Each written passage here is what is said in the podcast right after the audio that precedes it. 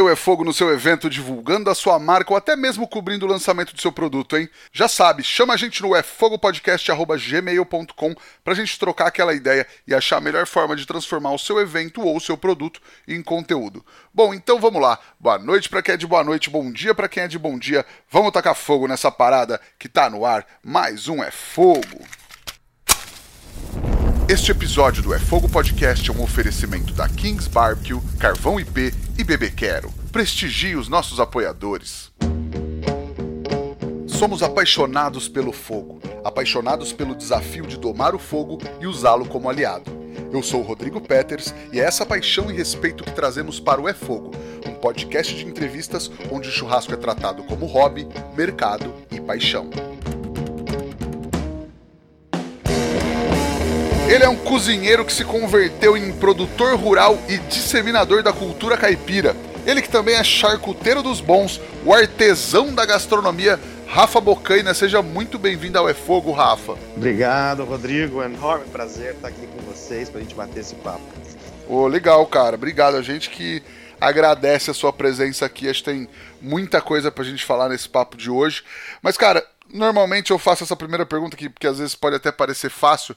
Eu fiz uma, uma mísera apresentação sua aqui, mas para quem não te conhece, como você se apresenta, cara? Ah, cara, hoje me apresento como produtor rural. Houve um tempo em que essa explicação era meio híbrida. Ah, sou cozinheiro, mas hoje em dia me dedico à produção rural. Agora já há nove anos na fazenda, né, cara? Eu me apresento como produtor rural. Legal. E aí, qual que é a tua relação de vida, tuas primeiras lembranças com a cozinha? Cara, é, eu, eu, tive a sorte de nascer numa, faz... numa família onde a cozinha era uma coisa muito relevante, muito importante, né? Tanto da parte do meu pai quanto da parte da minha mãe. Da parte da minha mãe, aquela cozinha uh, mais feminina, aquela cozinha de casa, né? A minha avó, da minha mãe. Na parte do meu pai, a cozinha era mais exercida pelos homens, aquela cozinha do churrasqueiro, da feijoada, né, dos grandes eventos, né, essa pequena cidade onde eu vivo hoje, aqui, Silveiras, que é a terra dos meus ancestrais paternos, é, os meus parentes, alguns dos meus parentes eram, foram políticos, né, prefeitos, vereadores. Então tinham aquelas festas, aquelas, aqueles churrascos de vitória de eleição, que antigamente era comum, matava três, quatro garrotes para fazer churrasco e tal. Então eu cresci é, nesses universos, né? Um universo rural e gastronômico ao mesmo tempo, né? Culinário, totalmente culinário, onde os principais encontros, os mais relevantes, sendo eles íntimos ou não, eventos mais sociais, estavam permeados pelo rango, né, cara, pela comida. Então, ah, eu, as minhas primeiras lembranças de vida, na verdade, são são lembranças uh, de, de, de, de, compartilhamento de comida. Então, eu tenho essa essa essa coisa assim muito muito enraizada na minha identidade também, assim como meus primos todos, minhas irmãs, é uma família de gente que curte comer e cozinhar também. Legal. E você falou de compartilhar comida, mas acho que principalmente nessas, nessas épocas festivas, assim, nessas refeições festivas, também era de compartilhar o preparo, assim, né? Normalmente era é bastante gente preparando, era, né? Pois é, cara. Eu falei para você desses churrascos aqui em Silveiras, né? Quando eu era menino, talvez em 86, o meu tio Oswaldo foi eleito prefeito aqui em Silveiras. E foi uma festa enorme, assim, sabe? E aí muita gente, né, os tios, meu, meu pai também, juntaram aí umas quase 10 cabeças de boi, cara, para matar, para abater, para fazer o churrascão. Tudo, o boi inteiro picado naqueles espetos de bambu, né, uma churrasqueira gigante. E isso foi feito aqui na minha, na minha propriedade que tinha um curral forrado, né, de, de, de concreto, não era a céu aberto, então era um lugar assim mais indicado para se fazer esse tipo de coisa. Eu, moleque, me lembro desse evento, cara, de transformar esse evento de transformação tão importante que hoje é o cerne da minha vida, a transformação de um ser vivo em um alimento e, a, e a, também a transformação do alimento em festa, em celebração, né? Isso é uma coisa para um moleque de 6, 7 anos que eu tinha na época muito muito marcante, cara. É um carimbo assim que não se apaga. Sim, com certeza, cara, com certeza. Você falando, eu sou do interior de São Paulo, de Penápolis, aqui região de Aracatuba, é muito isso, assim. Eu cresci também tendo essas essas lembranças de. Sempre falo, a galera matando o carneiro na trave que a gente jogava bola. Então, tipo, era, era muito comum, assim, e, e vários churrascões tal. Isso é, é até legal de relembrar, cara. Mas aí, Rafa, você me falou que você fez hotelaria e gastronomia. O curso de hotelaria veio daquela vontade de fazer gastronomia numa época que, que não tinha muito curso, curso de gastronomia mesmo? Foi exatamente isso. Eu queria, eu queria ser cozinheiro. Né? Naquela época, tão xarope da vida da gente. Acho que até hoje é assim com, com a molecada mais nova, em que todo mundo olha para sua cara, vê que você tem 17, 16 anos, a primeira coisa que fala é o que, que você vai ser? Você vai estudar para quê? É um puta negócio chato, né? E eu realmente não tinha a menor ideia do que fazer. Eu, eu, eu achava que eu tinha, que eu poderia ser é, militar, que eu podia ser veterinário, né? E mais umas coisas totalmente desconexas, né?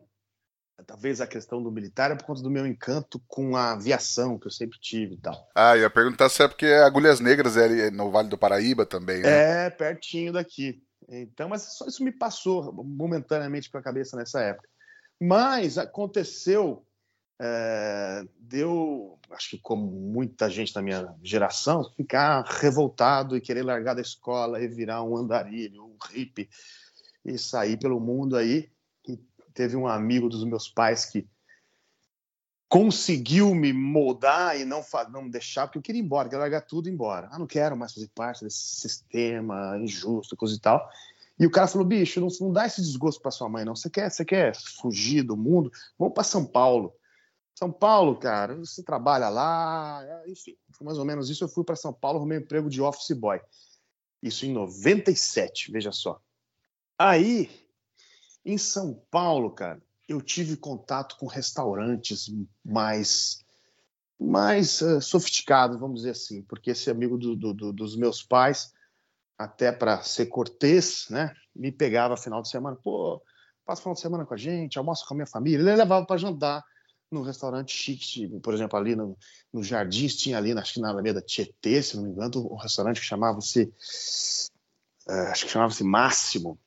É, putz, serviam umas costeletas de cordeiro, um negócio assim caríssimo, não podia pagar pra, por aquilo, vinhos caríssimos, um serviço incrível, garçom super competente, um ambiente incrível. Eu fiquei encantado com aquilo. Eu era um moleque do interior, né?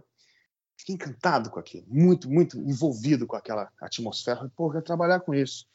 E quero trabalhar sendo cozinheiro.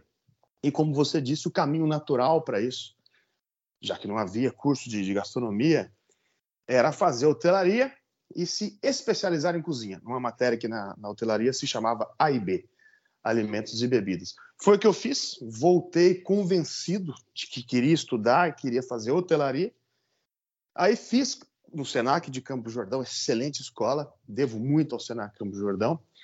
Essa minha formação foi muito importante. E quando eu estava por me formar, o Senac também abre o primeiro curso de gastronomia no Brasil.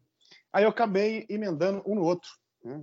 o que foi ótimo, porque, uh, bem da verdade, o curso de gastronomia é muito prático, então ele te forma um operador de cozinha, mas ele é até hoje é muito deficitário no que diz respeito à administração, a finanças, que são coisas importantes para quem quer empreender, né? Para quem quer abrir um negócio e fazer que esse negócio seja longevo. Então, foi uma formação super complementar que eu indicaria para as pessoas, mas eu acho que se extinguiu o curso de gastronomia no, no, Brasil, acho que ninguém mais tem, caiu. De hotelaria, né? É, acho que não existe mais. Mas um curso de administração é fundamental. Então, eu fiz ao acaso, né, por força das circunstâncias, mas, bicho, para mim foi muito, muito, muito, muito legal ter feito ah, essas, essas duas escolas nessa mesma ordem. Primeiro hotelaria, depois gastronomia. E é legal que além desse lado da administração que você falou, também a hotelaria dá uma bagagem é, para quem vai trabalhar com cozinha, que é a visão da hospitalidade, né, cara? Que é também um déficit do profissional de cozinha. O profissional Sim. de cozinha muitas vezes vê no profissional de sala seu inimigo de trabalho, seu antagonista. O que para casa é o um inferno, né, cara? Não pode ser assim. Então eu, antes de ter trabalhado pela primeira vez como cozinheiro, trabalhei muito como garçom. Então, pelos restaurantes por onde eu passei, essa experiência foi muito importante para mim, porque um dos pontos nevrálgicos, dos pontos críticos de grandes restaurantes está nessa interface salão-cozinha, onde você tem um ponto crítico de controle, problemas de comunicação, problemas de time, de entendimento. E eu, por conta dessa formação dupla, é, tirava de letra. Na verdade, gostava. Sempre gostei de sala também, além da, da cozinha. Legal. E aí, quando que começaram as suas experiências nos restaurantes mesmo? Bom, é, eu, por ter feito esses dois cursos, no meu segundo semestre ou terceiro, não me lembro bem, de, de gastronomia, eu tive dispensas de algumas matérias, matérias que eram coincidentes com o curso de hotelaria. Então, sei lá, matemática financeira, línguas, eu já tinha feito na mesma escola. Eu tive um tempo de, de dispensa, acho que seis meses seguidos, inclusive. E eu consegui um estágio no Dom, numa época em que o Dom tinha dois ou três estagiários, né? E, e só, só um espacinho pequeno e tal. Isso foi muito interessante, acho que foi a minha, uh, o meu primeiro contato com uma cozinha profissional que não era a cozinha do Grande Hotel de Campos Jordão, que era o nosso era um, é um hotel, uma cozinha comercial, mas era também nosso ambiente acadêmico. E também nos bicos que fiz lá em Campos do Jordão. Essa experiência no Dom foi uma, a primeira experiência profissional, porque assim que entrei também, na época o Alex fazia eventos privados né, na casa das pessoas, para 12 pessoas, 10, 20. E ali eu pude trabalhar mesmo, receber uma, uma graninha pela primeira vez. Mas eu precisei voltar para a faculdade para terminar, né? E aí, no Dom, tive a oportunidade de conhecer o Andoni, do Mulgaritz, que me chamou para trabalhar com ele. E assim que terminou a faculdade, eu fui embora para o País Basco. E tive ali também uma grande formação no templo da cozinha, uma filosofia muito, muito impressionante, muito séria, quase meio mística, que é o Mugaritz, né, bicho? Ali foi muito, muito, muito importante para mim também, profissionalmente. É, tive também trabalho para além do, do, estágio lá, né, com o Martim Beressateg, fazia muitos eventos, eu fazia um extra com ele, dá para tirar uma graninha. E voltando para o Brasil, eu estava com puta currículo bem raro para a época, né? Formação numa boa escola, uma passagem uh, bem, bem alongada pelo Dom e um ano de estágio nos, nos principais restaurantes do mundo. Então, voltando em 2004, acredito, é, não foi não foi difícil arrumar trabalho, mas isso também trouxe um problema, eu acho, um problema bem sério no meu início de carreira, que eu acabei assumindo o cargo de chefe ainda muito despreparado. Eu só com o tempo pude entender isso. Porque o. Beleza, você tinha uma experiência ali, mas normalmente acho que até a galera hoje sai recém-formada já achando, não, eu sou o chefe, eu posso chefiar uma cozinha, né, cara? E beleza, você teve experiências muito legais aqui e fora, mas acho que também tem esse ímpeto do jovem de falar, não, tô pronto, tô pronto, né? Olha, eu, eu, eu topei com muita, muita, muita gente recém-formada com esse espírito, mas no meu caso, eu acho que foi um pouquinho diferente. Eu não tinha essa essa prepotência, não, sinceramente. No meu caso, o mercado é que estava desesperado para profissionais não tinham esses profissionais, entendeu? Então eu fui meio que induzido a isso. Ah, eu quero trabalhar. Não, então, pô, você, com esse currículo você é chefe. Não, não sou, não, você é chefe. Pô, então vamos embora, vamos tocar o barco. Entendeu? Foi mais ou menos isso. E era um mercado sedento de, de, de profissionais e, e, e, as escolas jogavam poucos profissionais no mercado. Então eu fui meio que sugado para a posição, né? Porque chefe não é, a gente sabe bem, não é uma profissão, né? É um, é um cargo exercido naquele momento. E fui, acho que um mau chefe aí por pelo menos um, dois anos, dois anos pelo menos, né? Porque na verdade, cara, a grande, acho que o grande talento do, do chefe, para além do conhecimento técnico, para além da capacidade de execução uh, de, de bons e grandes pratos, está em se fazer entender. Né? Se fazer entender e convencer as pessoas é, do seu processo, da sua maneira de cozinhar. Eu acho que estava justamente aí minha, o meu déficit, né? E isso não tem jeito, não tem escola que ensina. É o tempo, né? Que te ensina a tratar pessoas, a convencer as pessoas a dançar o seu bailado, né? Sim, com certeza. E aí, isso vem com experiência e aprendizado também, né, cara? É, e você imagina, né, cara, aquela, aquela, aquela questão, né, do moleque, né, uh, tentando cagar regra para um cara que está na, na cozinha há 30 anos, um, um piauiense foda, que, que, manda bem pra caramba. Vem lá um moleque e fala assim: ó, sabe esse jeito aí que você faz? Não vamos fazer mais assim. Dá para dá fazer esse tipo de coisa. Né? Hoje eu sei que dá, mas através de um outro caminho. Né? Eu não era exatamente uma pessoa arrogante e nem exageradamente bruto, mas me faltava tato, né? Me faltava tato para me fazer entender, para que as pessoas entendessem o caminho pelo qual eu queria caminhar, né?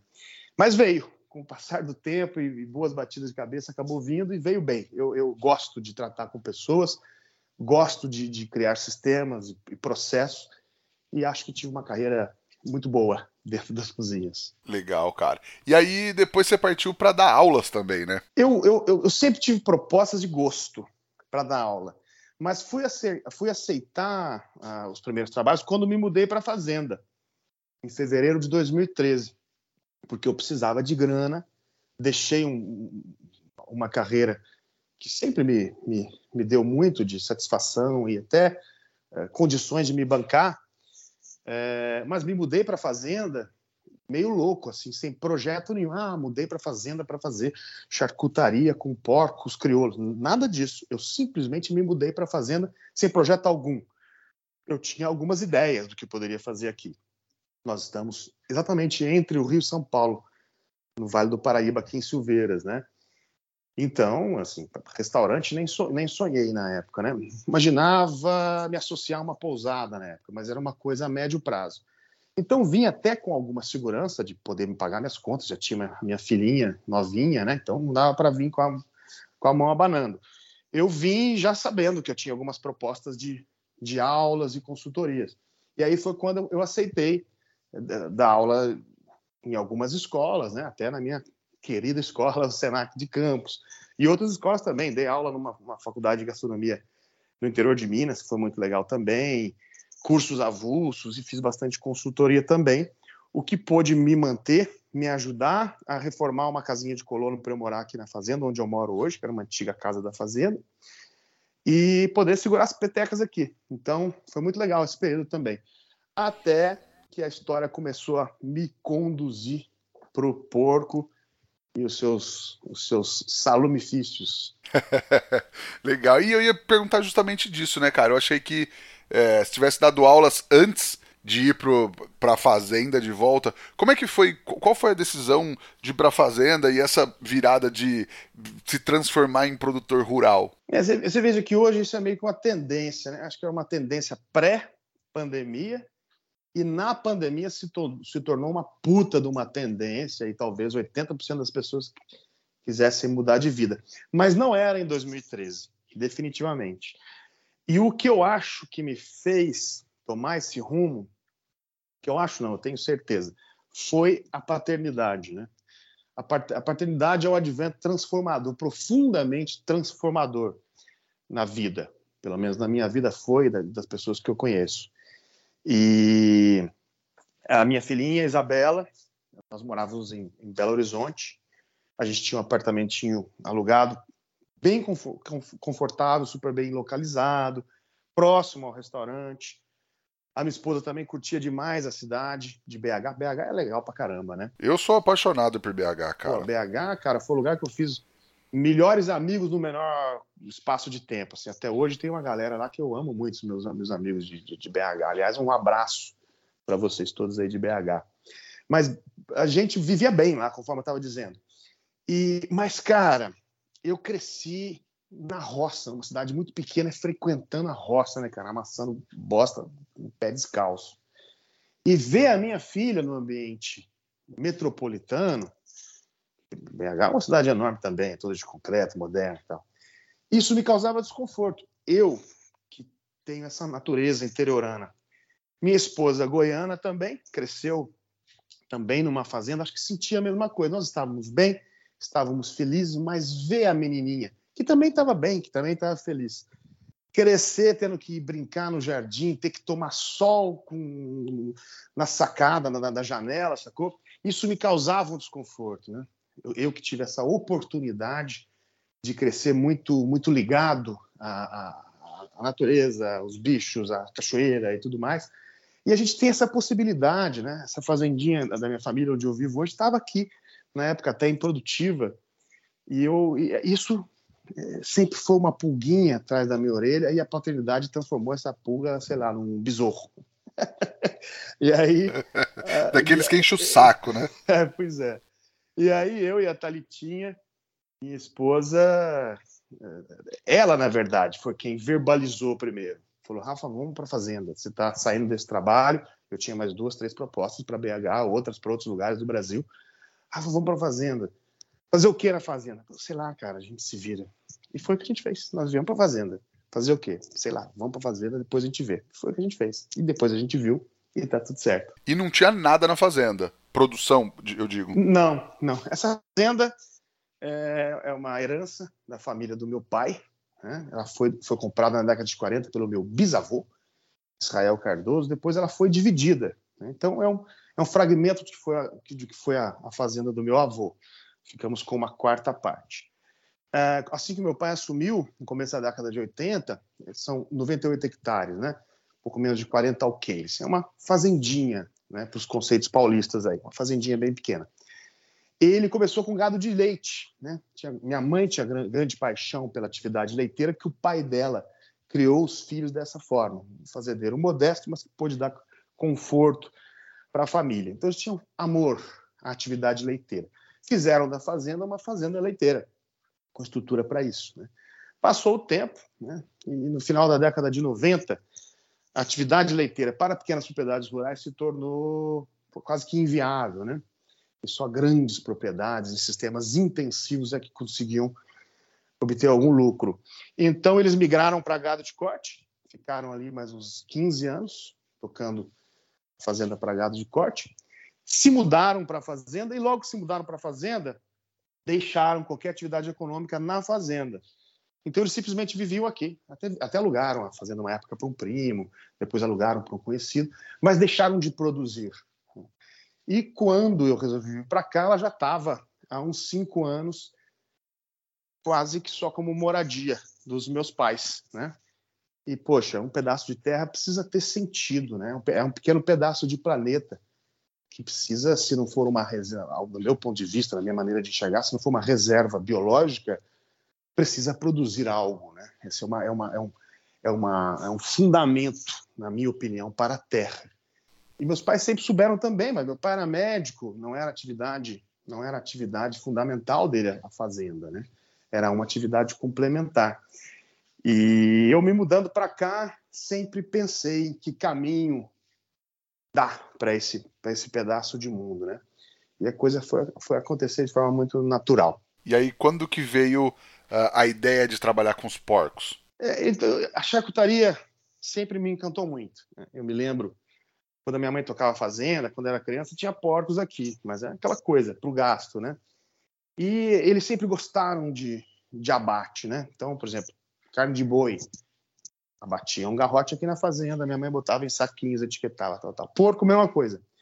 E eu me lembro da minha mãe limpando tripa, colocando tripa no sol para secar e ela fazia linguiça. Quando eu me mudei daqui, fui embora, né? Eu fui com 17 anos, aquela época que eu fiquei louco, doidão, como tudo, quando a maioria das pessoas fica nessa época. Quando eu fui embora, minha mãe nessa época fazia linguiça com porcos aqui da fazenda.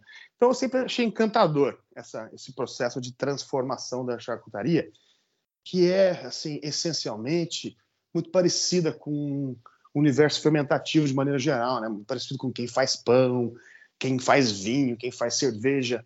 É uma associação com micro-organismos, cura, envelhecimento, isso tudo sempre me encantou muitíssimo.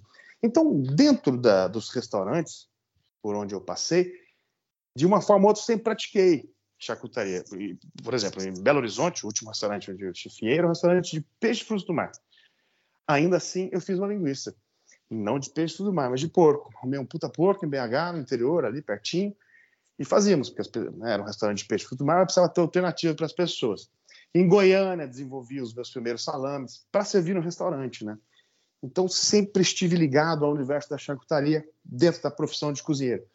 Quando me mudei para cá, pô, as possibilidades se tornaram encantadoras, né?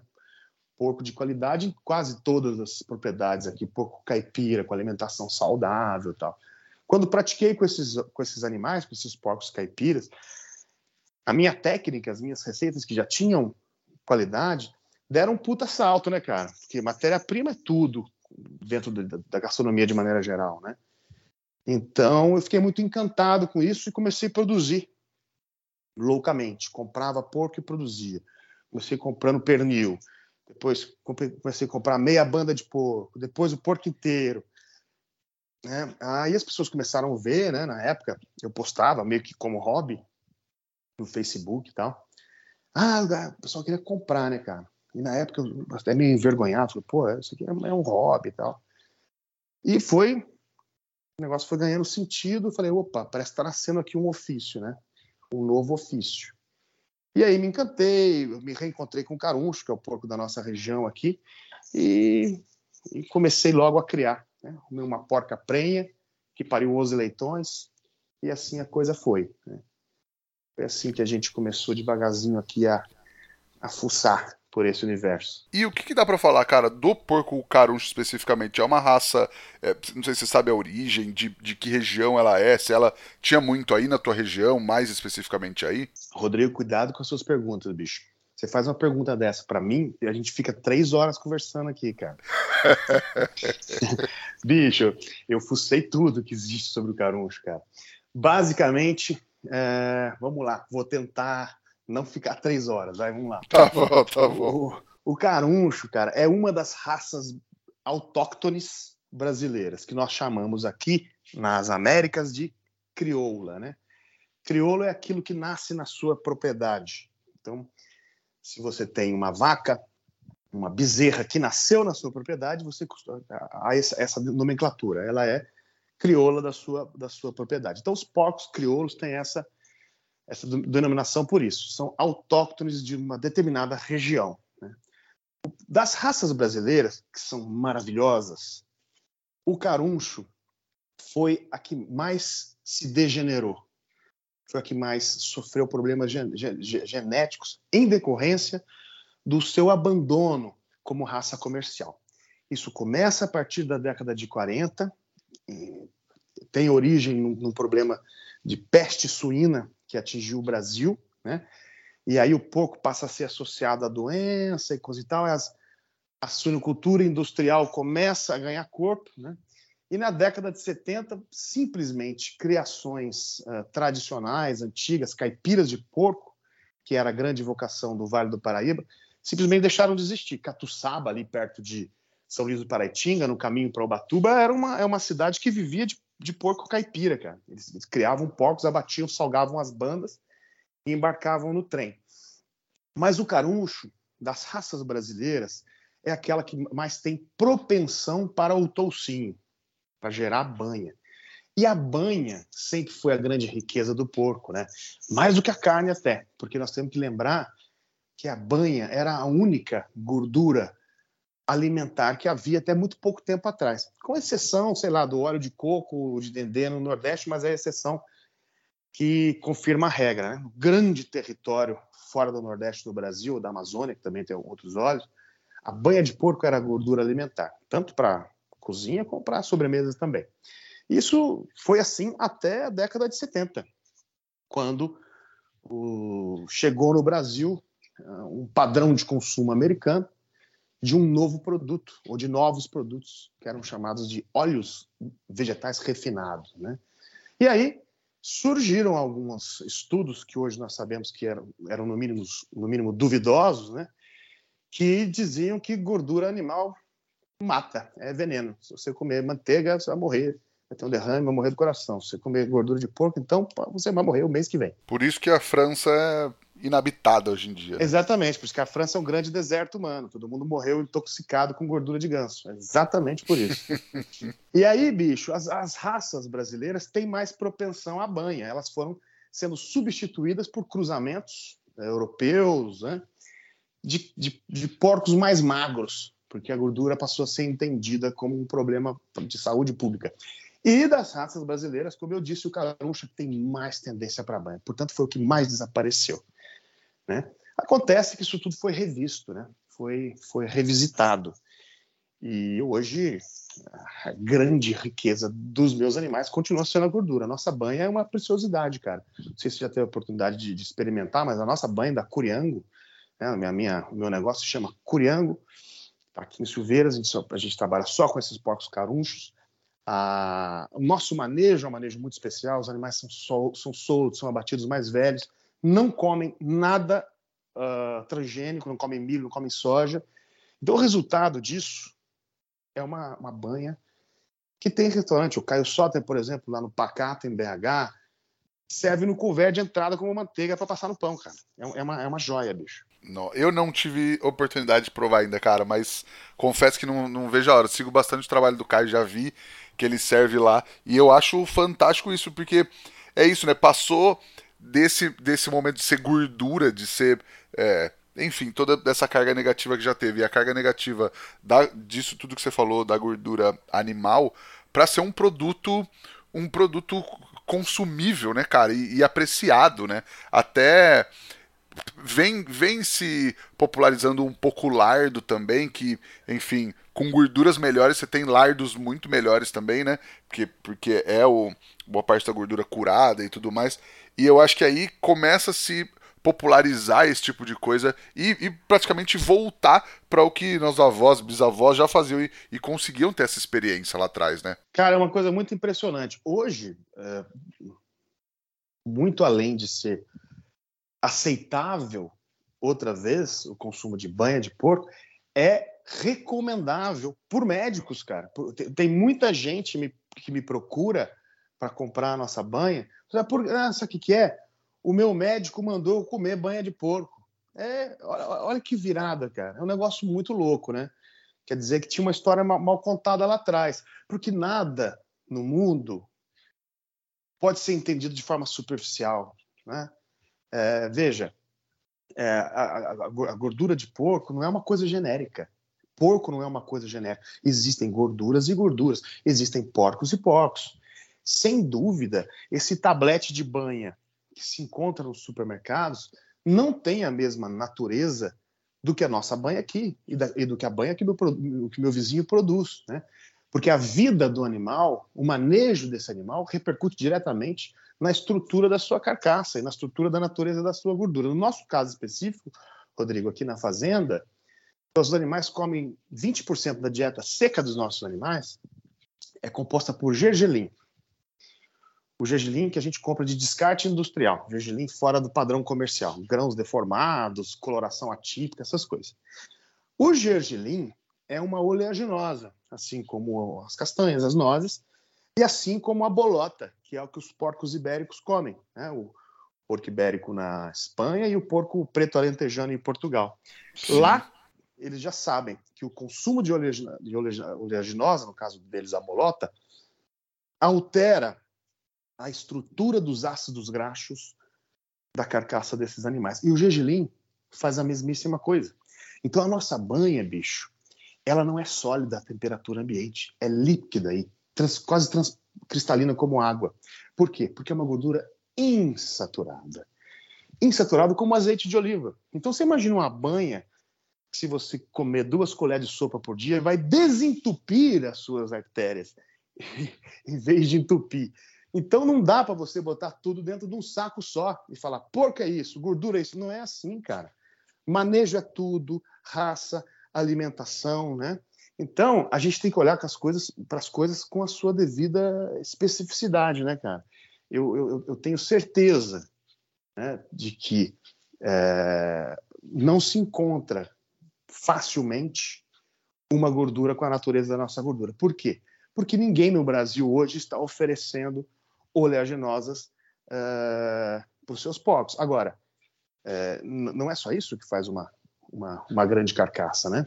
O pessoal está fazendo um trabalho muito lindo no, no, no, sul com os porcos moura, a única raça de porco lanado brasileira, com dieta super diversa. Estão tratando porco de novo com, com abóbora, estão tratando de novo o porco com pinhão. Pô, você imagina o resultado disso, né? Caramba, com certeza. Muito legal, cara. Demais. E aí, cara, a tua produção de porcos é só para charcutaria e só para sua charcutaria? Como é que é? É. Minha produção é só para charcutaria e só para minha charcutaria. Nós não, não, não vendemos carcaça, carne fresca, nem somos certificados para isso, né? A nossa certificação ela é restrita para para processados, né? então não tenho licença para vender carne fresca.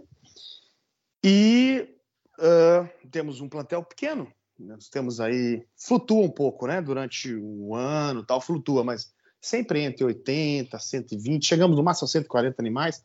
Agora fizemos uma redução de plantel. Então são poucos porcos. Nós abatemos uma média de dois animais a cada 15 dias, ou seja, são quatro animais, no máximo quatro animais por ano. Então nós não somos nem pequenos, nós somos minúsculos. Então todo o nosso manejo é um manejo complexo, é um manejo caro, né? Se eu vendesse carne fresca, talvez o preço dessa carne fosse inviável. Para charcutaria, eu já consigo agregar um pouco mais de valor. E as pessoas estão dispostas a pagar 60 contos, 70 contos numa peça de salame, né? Mas talvez não, não, estejam dispostas a pagar sei lá quanto por um pedaço de lombo, por exemplo. Então a charcutaria tem essa beleza também, né? É, ela agrega valor. Assim como o vinho é mais caro do que o suco de uva, né? Mais ou menos o que a gente faz aqui. Sim. E que tipo de produtos você prepara? Você tem uma linha é, fixa ou você, você faz umas coisas fixas e depois vai criando novidades, vai testando? O que, que você prepara, Rafa? Ah, quem está ouvindo a gente tiver interesse de saber com, com, uh, o que nós temos, basta no Instagram entrar no perfil da curiango.art, arte com temudo que é o perfil da, da nossa charcutaria. Ali, no perfil, você vai encontrar um link que te leva para o Goomer. E ali tem uma, uma lista de todos os nossos produtos, são cerca de 13, mais ou menos, com a foto e a, descrição de cada um. Boa parte deles, eu diria 75%, vai, chutando aqui, são fixos. Então nós temos pancetta, nós temos dois tipos de salame, nós temos um lombo curado, a maneira ibérica, chamado Malvento, que é muito bom, a gente faz com uma puta páprica foda. Temos Copa, né? temos uh, Culatelo, 14, 15, 16 meses de cura, muito, muito especial. Mas eu tenho também produtos uh, de temporada, né? Eu lanço alheiras de vez em quando, não tenho sempre. Lanço alheiras. Inclusive chamo de alheiras fajutas, porque a receita tradicional original portuguesa, né, das alheiras de Mirandela, é, trazem um mix de carnes, né? A alheira, a alheira tem porco, mas também tem frango. E como eu faço uma alheira 100% porco, eu chamo de alheiras fajutas, para poder não arrumar briga com os portugueses. Mas além Já tá disso, bom tem... de briga com português, né? pois é. Agora, eu tenho, por exemplo, essa semana eu estou super uh, empolgado com o desenvolvimento de salsichas. Eu sempre quis fazer, sempre fiz, mas nunca atingiu. Eu sou muito cri-cri, cara, com, com padrão de qualidade. Então, sempre digo aqui em casa que o bom não nos serve. O bom simplesmente não nos serve. Então, eu sempre, sempre fiz boas salsichas, mas o bom não me serve. Então, eu preciso ter uma que emocione, que a pessoa como fala, porra, foi a melhor salsicha que eu comi na minha vida. Eu estou desenvolvendo agora, essa semana, por exemplo, é, um lotezinho de salsichas, né? Porque é, é, esse standard, né? Uma lista de sei lá quantos produtos que não muda nunca, talvez para uma pessoa mais pragmática seja um excelente negócio. Mas eu preciso dessa liberdade, dessa criatividade também para eu ter tesão também na vida, né, cara? Que só só só trabalho, trabalho, trabalho não, não sustenta não. Então eu dou uma brincada também e coloco alguns produtos, algumas edições também à venda, vez ou outra. Claro, né? E concordo plenamente, cara. E aí nisso você embarcou também nessa da preservação e na difusão dos saberes caipiras, né, Rafa? Foi também nesse nessa volta para para a fazenda, você voltou de, de, de cabeça. É, cara, então, eu, eu, eu, na verdade, eu nasci nesse universo, né? Eu venho de duas famílias caipiras típicas uh, vale paraibanas. E o território caipira é um território imenso, né?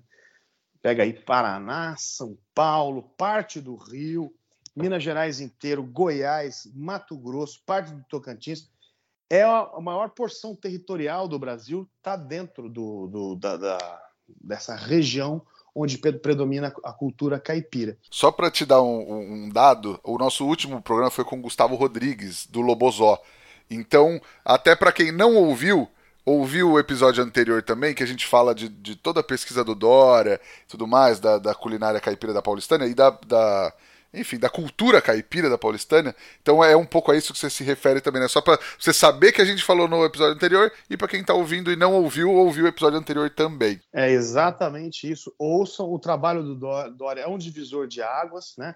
Ele conta, ele conta para gente é, o tamanho desse território e a importância de, desse território. Então veja, é, nós temos uma riqueza cultural fabulosa no Brasil. Né? A cultura amazônida talvez seja aquela que seja mais próxima à cultura, à nossa cultura original indígena, né? Imutável, né? O tacacá, o açaí, uma coisa linda. Tem uma cultura nordestina riquíssima também, com aquela pincelada da Bahia, que é uma coisa eh, única também no Brasil. Temos a cultura gaúcha, que é compartilhada com uruguaios, argentinos e até mesmo chilenos patagônicos, tal. Mas a cultura caipira, em termos de abrangência territorial, é a maior do Brasil. Em termos de população também. Você tem mais brasileiros vivendo eh, dentro da cultura caipira do que dentro da cultura amazônica, da gaúcha ou, ou nordestina. Então, em termos numéricos, vou reforçar, em termos numéricos, para não parecer injusto aqui, é a cultura mais importante do Brasil. E é uma cultura que até pouco tempo atrás foi tratada como uma cultura de segunda classe, né? até como um adjetivo pejorativo. E eu, eu, eu definitivamente nunca senti isso, nunca senti. Uh, uh, nunca quis deixar de ser caipira, né, cara? Eu sempre tive, sempre vivi muitas vantagens em, em vir desse território, né? É, e a minha volta para cá, né, eu que andei bastante, pô, andei, andei vários países trabalhando, né? Voltar para cá foi até minha esposa brinca que eu, eu, eu, me, eu me encaipirei novamente muito rapidamente. Né? Até o meu sotaque, eu estou aqui conversando com você, eu dou uma, eu dou uma incrementada no sotaque para não ficar tão, tão caipira e para me fazer entender. Né? Mas em, em muito pouco tempo eu retomei essa, essa questão original. E sempre gostei muito de ler, né, cara? A leitura sempre foi um dos meus maiores prazeres, né? Então, eu, eu sempre mergulhei na história da nossa, na nossa região com muito orgulho. O Vale do Paraíba é uma região muito importante do Brasil. Né? O Vale tem uh, papel fundamental da formação da nação brasileira. Né? E eu sempre fucei isso tudo, e como sou conversador, falador, as pessoas sempre quiseram ouvir né, o que eu tinha falar, o que eu tinha de falar a respeito.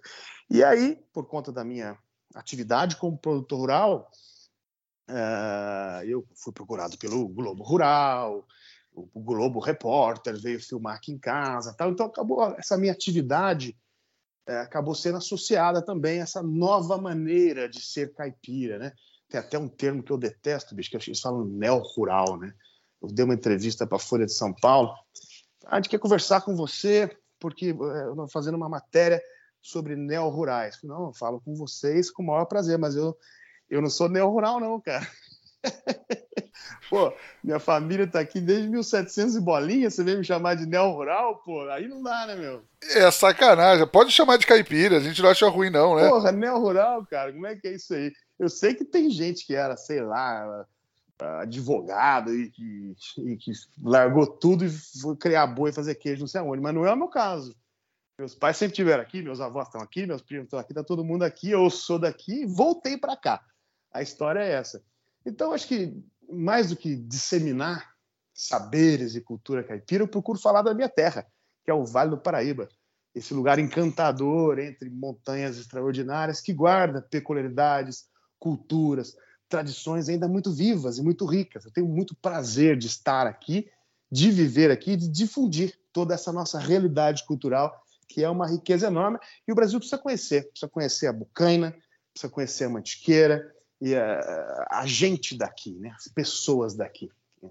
que trazem uma, uma, uma história de, de, de, contato com o território que é extraordinária. E aí foi desses papos, dessa, dessas suas andanças aí pela região, que você resolveu contar essas histórias no, no YouTube também. Pois é, é eu fui meio que achado pelo meu grande amigo e parceiro Tiago Couto.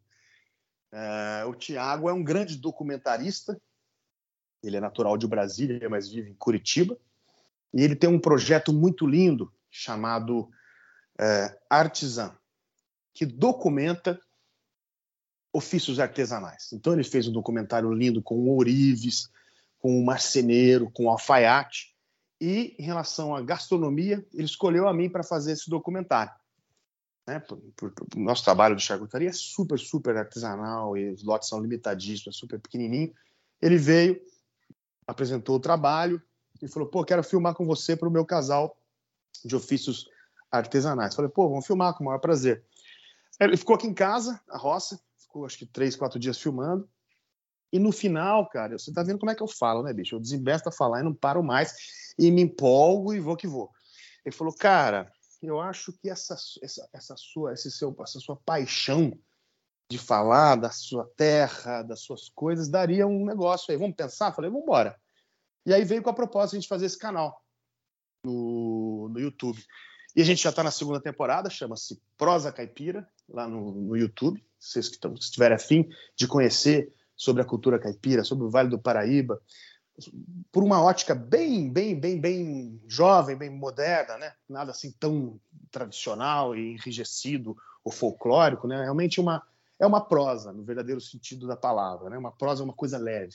A gente fez esse canal, filmamos por aqui. A gente a gente tem como como centro, uh, como guia desse desse canal no YouTube, território, cultura e gastronomia.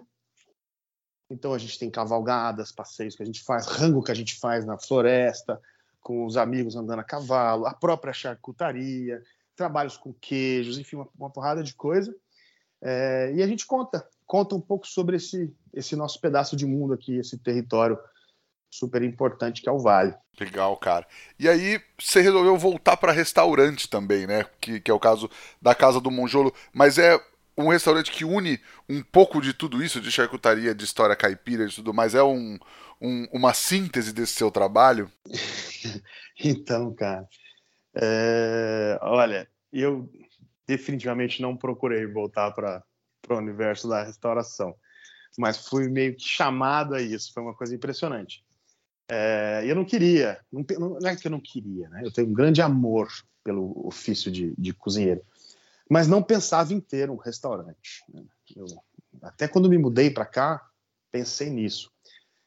Mas não, não fui adiante.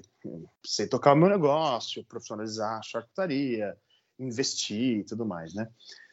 Mas o meu amigo e compadre, Joãozinho Laura, lá de Passa Quatro, da Queijaria Santo Antônio, resolveu fazer um restaurante. Na verdade, ele resolveu fazer um monjolo. Não sei se vocês conhecem o monjolo. O monjolo é como um pilão hidráulico, onde você tem uma alavanca, na, na ponta delas é um, um, pilão, né, um socador, na outra ponta é uma gamela, uma bacia de madeira, fica numa bica, essa bica enche essa gamela, levanta a mão de pilão ele vai socando automaticamente. Então é um pilão hidráulico automático, digamos assim, uma grande expertise caipira.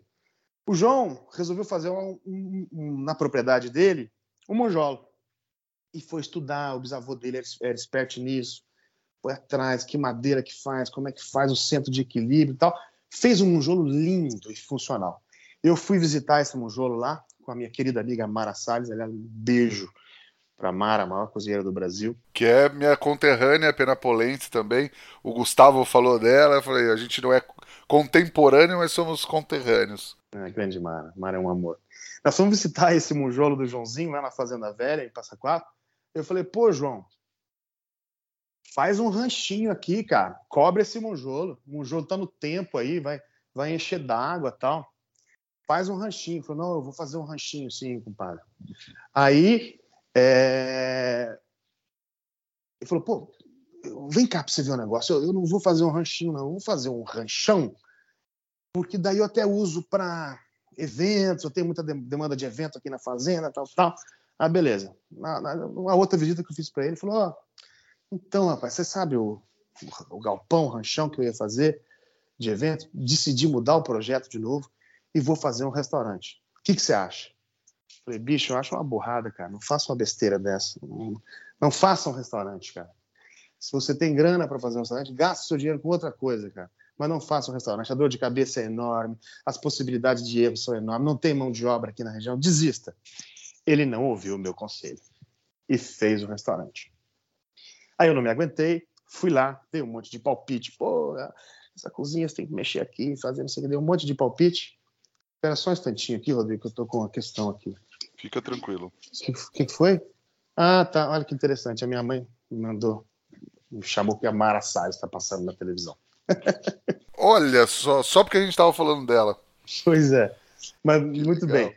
Aí o, o, João fez o restaurante. Eu falei, não faça isso, mas acabei dando um monte de pitaco até que uh, acho que foi no final do ano passado, no final de 2001, acho que sim. Ele vem aqui em casa com uma, uma cara super estranha e tal. Falei, putz, aconteceu alguma coisa, né? cara que eu nunca vi. O que foi, João? Falei, não, eu vim aqui conversar com o senhor, uma coisa muito séria. Depois, não, eu falei, eu queria te fazer uma proposta. Ele falou, ah, desembucha, senhor. Falei, não, eu queria te chamar para ser meu sócio no restaurante. Falei, ah, Joãozinho, eu? Eu que te falei para não fazer o restaurante, cara? Você vem fazer. Você, você vem me chamar para ser seu sócio? Eu falei, pois é. Por causa disso que eu queria que você fosse meu sócio. Você foi o único que teve coragem de falar para mim que era difícil, que não sei o que, que não sei o que. Você topa? Eu falei, é top, é agora. a gente apertou a mão, eu subi, a gente reviu o projeto. Já era um projeto do restaurante caipira, né? Mas acho que precisava de algumas adaptações, né? Precisava de algumas reforminhas, tal. Nós tocamos juntos com muito amor, com muita alegria. E abrimos, o restaurante está com quatro meses, em Passa Quatro, a Casa do Monjola, um lugar é lindíssimo, a Fazenda Velha é a, a, a fazenda mais antiga em atividade em Passa Quatro, a paisagem é estonteante. O monjolo está lá dentro do restaurante, ficou lindo. Nós temos uma, uma, uma cozinha caipira autêntica. A cozinha caipira é uma, é uma, cozinha de produto, né?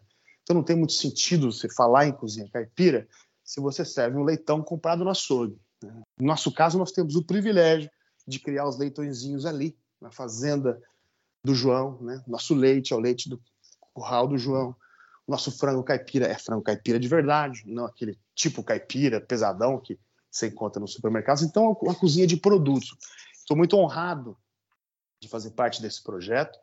Tenho uma, uma ternura, um sentimento de gratidão enorme pelo João, que acabou me trazendo de volta para esse universo, né?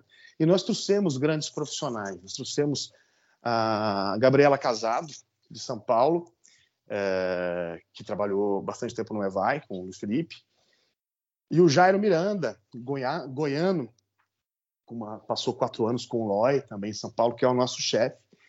E a gente tem uma linguagem super comum, a gente dá super bem. Os pratos estão incríveis, eu estou muito feliz. O restaurante funciona de, segunda, de sexta a domingo, né? Só aos, aos finais de semana. E, pô, e eu tô fora da cozinha, né? Não estou esquentando um umbigo no fogão, então tá, tá tudo certo. Demais, cara. Ô, Rafa, eu perguntei pro Gustavo também, queria ver o que você acha. Você acha que a gente vai chegar num ponto que a cultura, a gastronomia caipira vai estar tá no mesmo patamar de importância, é, vai ser tão valorizada quanto outras gastronomias do mundo e até do Brasil? Olha, eu não sei. Eu não sei se a cozinha caipira, porque, veja bem, é, é muito complicado fazer co cozinha caipira dentro de um restaurante, porque é uma cozinha essencialmente familiar. Não é? Não é, não é tão tradicional ir a um restaurante para comer comida, comida caipira. Eu sei que existe bastante, é bem, bem disseminado. Né? Minas Gerais abraça muito esse conceito de cozinha mineira, que é essencialmente uma cozinha caipira, mas as pessoas comem essencialmente esse tipo de comida, a grande maioria das pessoas, dentro das suas próprias casas. Então, é meio que impossível fugir daquela coisa de, pô, da, da minha mãe é muito melhor. Ah, pô, seu, seu leitão tá gostoso, mas você tem que ver o que a minha avó fazia. Sabe como é que é? Eu acho que isso deve acontecer em todos os lugares. Sei lá, no, sul. Você vai numa puta churrascaria. E com certeza as pessoas comparam com o churrasco que faz na, na, na própria estância. Na, Belém do Pará não deve ser diferente. Né? A pessoa, pô, você tem que comer o pato no tucupi da minha tia. E a, a cultura caipira tá, né? Pô, envolve Minas, São Paulo, onde tem um, um número muito grande de, de, de, de, gente. Então, acho que essa, essa comparação acaba sendo um complicador. Agora, São Paulo está dentro da, da dessa, dessa, área, né? Essa, dessa região cultural, né? E as pessoas de São Paulo já não fazem mais esse tipo de comida, né? Ninguém mais ninguém mais assa leitão em casa, né? Ninguém, pouca gente tem acesso a frango caipira, né? pouca gente tem acesso à doçaria tradicional. Então, é, projetos como o Lobozó, por exemplo, acho que são muito importantes, né? Porque São Paulo, pô, tem, São Paulo tem tudo, né, cara? São Paulo tem todas as cozinhas, tem, tem, tem. Então é, é, é um produto importante é, para São Paulo. No interior, onde a gente está, é um pouco mais complicado. Você convencer as pessoas do interior a comer uma comida que lhes é familiar né, esse processo de convencimento talvez seja um pouco mais, mais complicado. Então, eu acho que o que, tem, o que a cultura caipira tem para oferecer para o Brasil, de maneira geral, e para o mundo, para muito além de restaurantes e, e, da, cozinha caipira, talvez sejam uh, os seus ingredientes e a sua visão de mundo. Acho que isso é muito importante, né? porque o, o caipira é a mistura do europeu com o indígena. Né? Até o, o Dória nos conta nos seus livros que a influência africana, infelizmente, é, não aconteceu na cultura caipira de forma. Não estou falando do negro, tá? Estou falando da, da, da, cultura africana, que é bem diferente. O negro de sua cultura africana, porque o escravizado ele foi desprovido da sua natureza, pela crueldade da escravidão, ele foi desprovido da sua língua e de seus costumes. Então, a influência negra é uma coisa, agora a influência africana é outra. E a cozinha, a, cozinha caipira tem pouco né, de, de, de, cultura africana. Ela tem essa mistura do europeu com o índio. E foi a solução que os paulistas, que os, que os bandeirantes encontraram para viver nesse imenso território. Né? Eu, não, eu, não, sei quem, qual é o autor exatamente que cita uma, um termo que eu acho ótimo, que é, que é mais ou menos assim: o colonizador precisou ser colonizado. Ele teve que deixar de comer farinha de trigo para comer farinha de milho ou farinha de mandioca.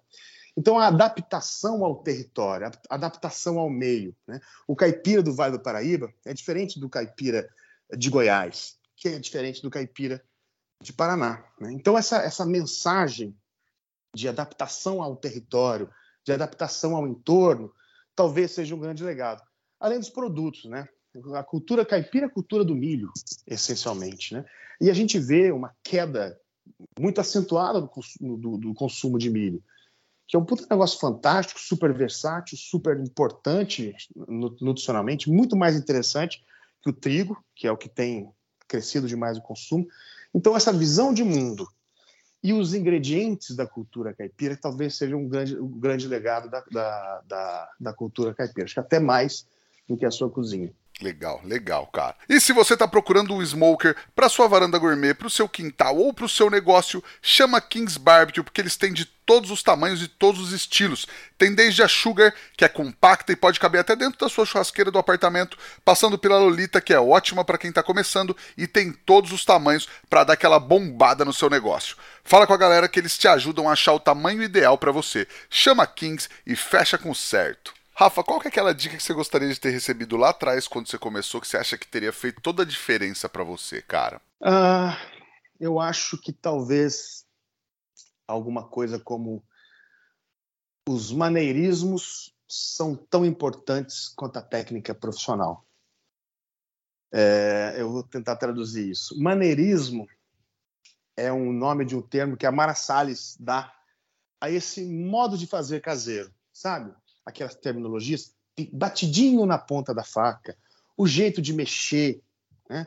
o jeito de enrolar, o jeito de manusear as coisas. Isso, isso a Mala chama de maneirismos. E nós, na, na, na faculdade, aprendemos técnica clássica francesa e algumas outras técnicas clássicas. E as tratamos muitas vezes como algo com rigor religioso, sabe? E acho que o tempo me mostrou que os maneirismos são tão importantes quanto a técnica tradicional. Acho que se eu tivesse ouvido isso ou, ou, ou acreditado nisso mais cedo, eu teria sido mais feliz profissionalmente. Legal, cara. É, é a mesma coisa eu é, ouço na, na música do Criolo que ele fala de Cavalcante, Oiticica e Frida Kahlo tem o mesmo valor que a benzedeira do bairro. É isso, todo mundo tem né? Todo mundo tem um, um, um, saber empírico ali que não é desprezável só porque não é uma técnica clássica ou alguma coisa clássica, né? Exatamente. Outro legado da cultura caipira, né? A cultura caipira, ela traz crenças, né? Que são saberes que foram transmitidos através da oralidade, contadas. Isso é uma herança indígena direta, né? E muitas vezes a gente não dá valor. Mais do que isso, muitas vezes a gente acha um absurdo. Vou, te, vou dar um exemplo para você que eu costumo dar sempre aqui, que é o seguinte: se acredita na cultura caipira que se você matar um sapo, chove. Então, o nosso pensamento cartesiano, ocidental de hoje, faz com que a gente ache isso um absurdo, uma ignorância sem tamanho. Pô, como assim, cara? Você matar um sapo vai chover? O fato é que todas essas tradições são cheias de verdade e nós devemos respeitá-las antes de qualquer coisa. E no meu caso, eu acredito piamente e tenho como provar para você de que se você matar um sapo, de fato chove, cara. Isso aconteceu comigo, eu era moleque, estava aqui na fazenda, na casa da dona Filhinha. Um dia de sol, eu me assustei com o sapo, levantei, encontrei com o sapo, não sei.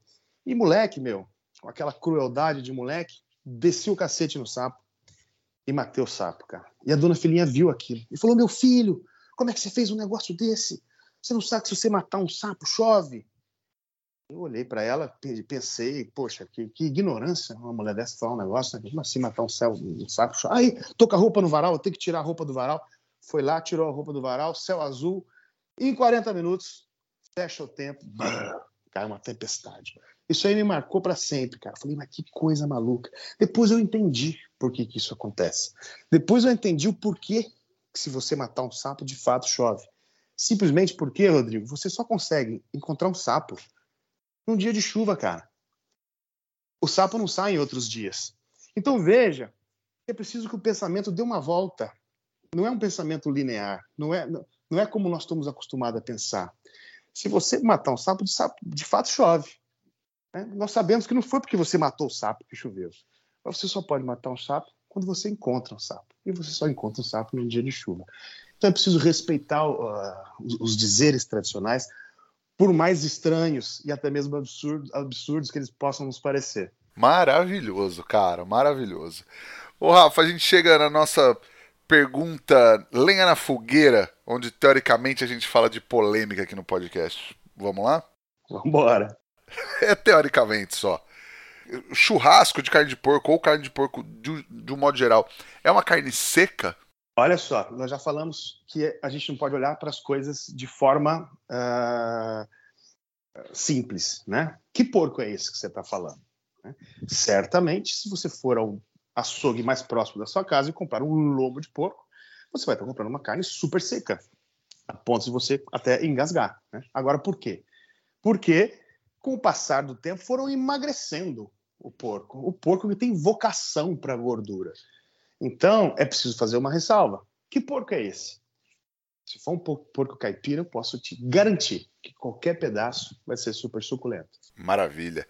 E, cara, a gente chega na nossa pergunta de um milhão de reais aqui que transforma todo mundo em poeta no podcast. O que o fogo significa para você, Rafa? Acho que mais do que o fogo, eu acho que o controle do fogo significa civilização. Simples, né? acho que você estava esperando mais, né? Mas é isso, eu acho que o fogo, o fogo nos difere de todas as outras criaturas, né? A gente se aliou ao fogo quase que como um deus, né? Imagina antes do controle do fogo, o impacto que tinha um fogo espontâneo nos nossos ancestrais. Né? Devia ser uma coisa aterrorizante, né? Então, controlar o fogo, eu acho que a essência da, da pergunta está tá falando sobre esse fogo, né? E não o fogo que pega na, na, nas matas, mas o fogo induzido, o fogo com a intenção de, de transformar algo ele tem esse aspecto, acho que civilizatório e civilizador. Eu acho que a gente se se civil, começa a se civilizar no momento que a gente entende o domínio do fogo e a, o seu poder transformador, né? Então acho que é isso, acho que o fogo nos torna civilizados. Perfeito, cara. E você tem alguma dica, um truque, uma receitinha para passar para a galera que ouve a gente agora, Rafa? Receita? Eu não acredito muito em receita, mas acho que para a galera que curte charcutaria, eu acho que seria é muito legal quem não experimentou ainda fazer uma cura em casa. Né? A gente consegue fazer uma cura com coisas absolutamente simples, um pedaço de carne, um pouco de sal de boa qualidade, de preferência um sal não uh, iodado. Você consegue fazer uma super carne serenada, por exemplo, que é uma coisa de deliciosa e que dá super, super certo para churrasco, né? Você pode fazer com o corte da sua preferência, mas usualmente se faz aí com lagarto, que é uma carne mais seca, ou com colchão duro. Se você abrir em uma manta, com no máximo dois dedos de altura, e colocar mais ou menos de 2 a 3% de sal em termos de peso, né? você cobre essa carne com sal, massageia, deixa em geladeira por dois dias, depois tira, seca com paninho e pendura na sombra. Pode ser na sua área de serviço por mais dois, três dias. Pronto, você ingressou, fez, se debutou no, no mundo da charcutaria com um preparo super simples e delicioso, porque a cura ela desenvolve sabor, né? Desenvolve glutamato. É uma carne curada tem mais, nós temos mais percepção de sabor numa carne curada do que uma carne fresca. Então acho que é super legal para quem curte carne e churrasco. E charcutaria, fazer em casa aí um ensaio de carne serenada, 2 a 3% de sal, a carne da sua preferência, vai fundo. Boa. E eu vou dar uma baita dica aqui para você temperar seu hambúrguer, sua carne, o que você quiser, na verdade, porque é um tempero super coringa. Sal de parrilha com pimenta do reino. Usa misturado na proporção que você gosta e procura usar com a granulometria os grãos de sal e de pimenta moída parecidos, que você vai ver que é um espetáculo e dá para usar para tudo. E um sal de parrilha com pimenta do reino espetacular é só um dos itens que você encontra na lojabebequero.com.br. Entra lá que tem tudo pro seu churrasco. E tem alguma coisa para indicar pra galera assistir, ler ou visitar? Ah, tem demais, né, pô? Vou falar de novo do meu canal, o Prosa Caipira, no YouTube. Vai lá, é, a primeira temporada é super rica e super diversa. A segunda temporada tá com só dois vídeos, um pouco mais longos.